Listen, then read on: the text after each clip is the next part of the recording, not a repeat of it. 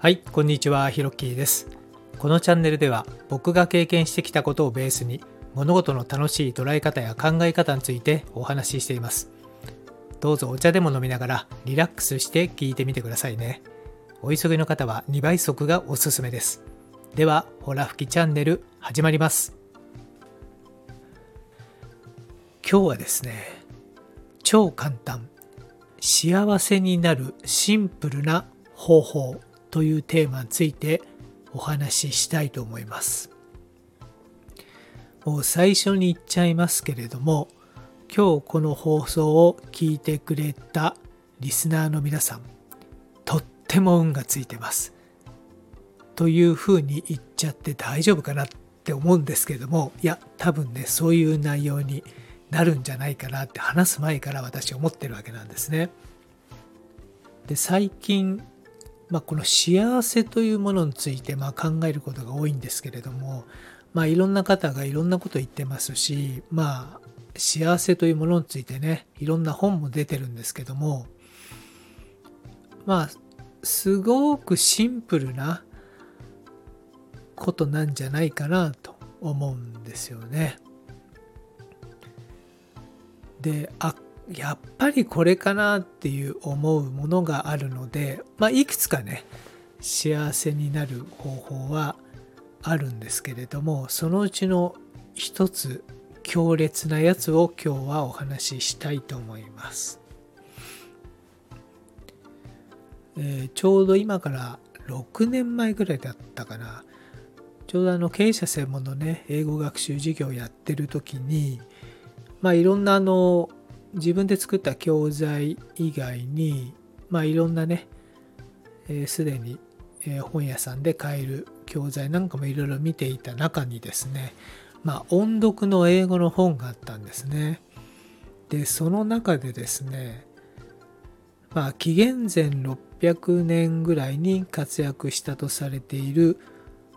中国の哲学家思想家で老子という人がいます。有名なのは老荘思想とかねありますけどもあちらの老子ですね。でその人がですねまああの言っている、内容が英文でね少し書かれていたんでこれをね知った時にねズバズバズバっつってねもう稲妻が全身にこうなんだろう当たった感覚があったんですよね。で今ね目の前に英文があるんで読みます。ちなみに僕は完全に Japanese English ですから、えー発音とかねそういったものはあえて突っ込まないようにお願いします。じゃあいきますよ、えー中国の老子が言っているという内容なんですけども Happiness is possible only when we give up our need for control. So stop trying to control everything and everyone around you. Events, situations, friends, family, co-workers って言ってるんですよ。まあ、訳するとですね、幸せはコントロールの欲求を諦めた時だけ可能になる。だから、コントロールしようとするのをやめよう。自分の周りのあらゆるものやあらゆる人、出来事、状況、友人、家族、同僚などをということ言ってるんですよね。で、なんだこれはって思いますよね。で、そもそも老子という名称は、なんかその、こう偉大な人物を意味する尊称と考えられていまして、実際にこの老子さんというのはもう本当に神格化されてましてですね、え実際に実在実在してるのかどうかっていうのも疑問視されていたりするそうです。で、まあ、ちょうどね中国の三大宗教、えー儒教を、えー仏教あと道教っていうのがあるんですがその道教の始祖が、まあ、彼だというふうにもされているらしくてですね、まあ、とにかく謎多き人物ということらしいんですけれども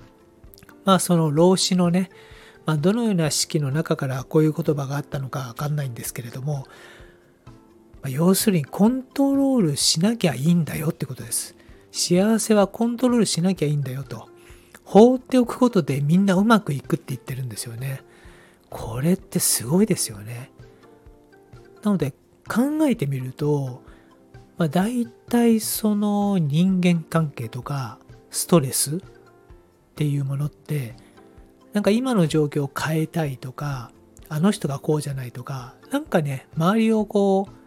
自分のいいようにコントロールするっていうところからまあ全てね、えー、いろんな、まあ、ネガティブなところがね出てきてるんじゃないかなと思うんですけど、まあ、そもそももうそのままでいいじゃんっていうねコントロールするのでやめたら幸せになるじゃんっていうのをこの紀元前600年前に活躍していたとされる老子さんが言っちゃってるんですよね。いや、これはすごいと思ってね。だからまあ、まあ、つまりそのコントロールするのやめるっていうことは、まあ、周りにあることを全部認めちゃえばいいじゃんっていうことなんですよね。まあ、以前にですね、えー、北原さんから、え教わった言葉の中に万象肯定万象感謝っていう言葉があるんですよね。最初それを聞いた時にはですねもう言葉自体が眩しすぎてもう自分事としてはね捉えられなかったんですけどなんかねこの老子さんのね幸せはコントロールをやめるところからまあ生まれるんだよっていうことにですね起因して周りのものを全て認めちゃえばいいじゃんっていうこともあったんでこの万象肯定っていうのはですねまあズドンと響いたわけですよね。なのでまあ幸せと感じるこう考え方とか意識とか思考とかってまあ本当にねいろんな方がいろんなことを言ってますけども、まあ、僕は本当シンプルにですねもうコントロールするのをやめるそしてありのままを見る受け入れるっていうことにその沿線上というか、まあ、その中になんかね幸せっていうのがあるんじゃないかなと思いますよね。はい。というわけで、まあ、なんかねこんな話をするとは思っていなかったんですけれどもなんかまあスタイフのね放送も1ヶ月経ったし、まあ、こうやった、まあ、ちょっとね深いお話をね今後はしていきたいなと思っておりますよ。はい。まあ、というわけで今回のホラ吹きチャンネルはこの辺で。よかったらフォローボタンを押してくれたら嬉しいです。またほぼ連動もしていないですし不定期なんですけれどもヒロッキーの思考というブログもやっています。チャンネルのプロフィール欄にリンク先を記載してありますのでご興味ありましたらそちらも見ていただけたら嬉しいです。今日も最後まで聞いてくれてありがとうございました。それではまたです。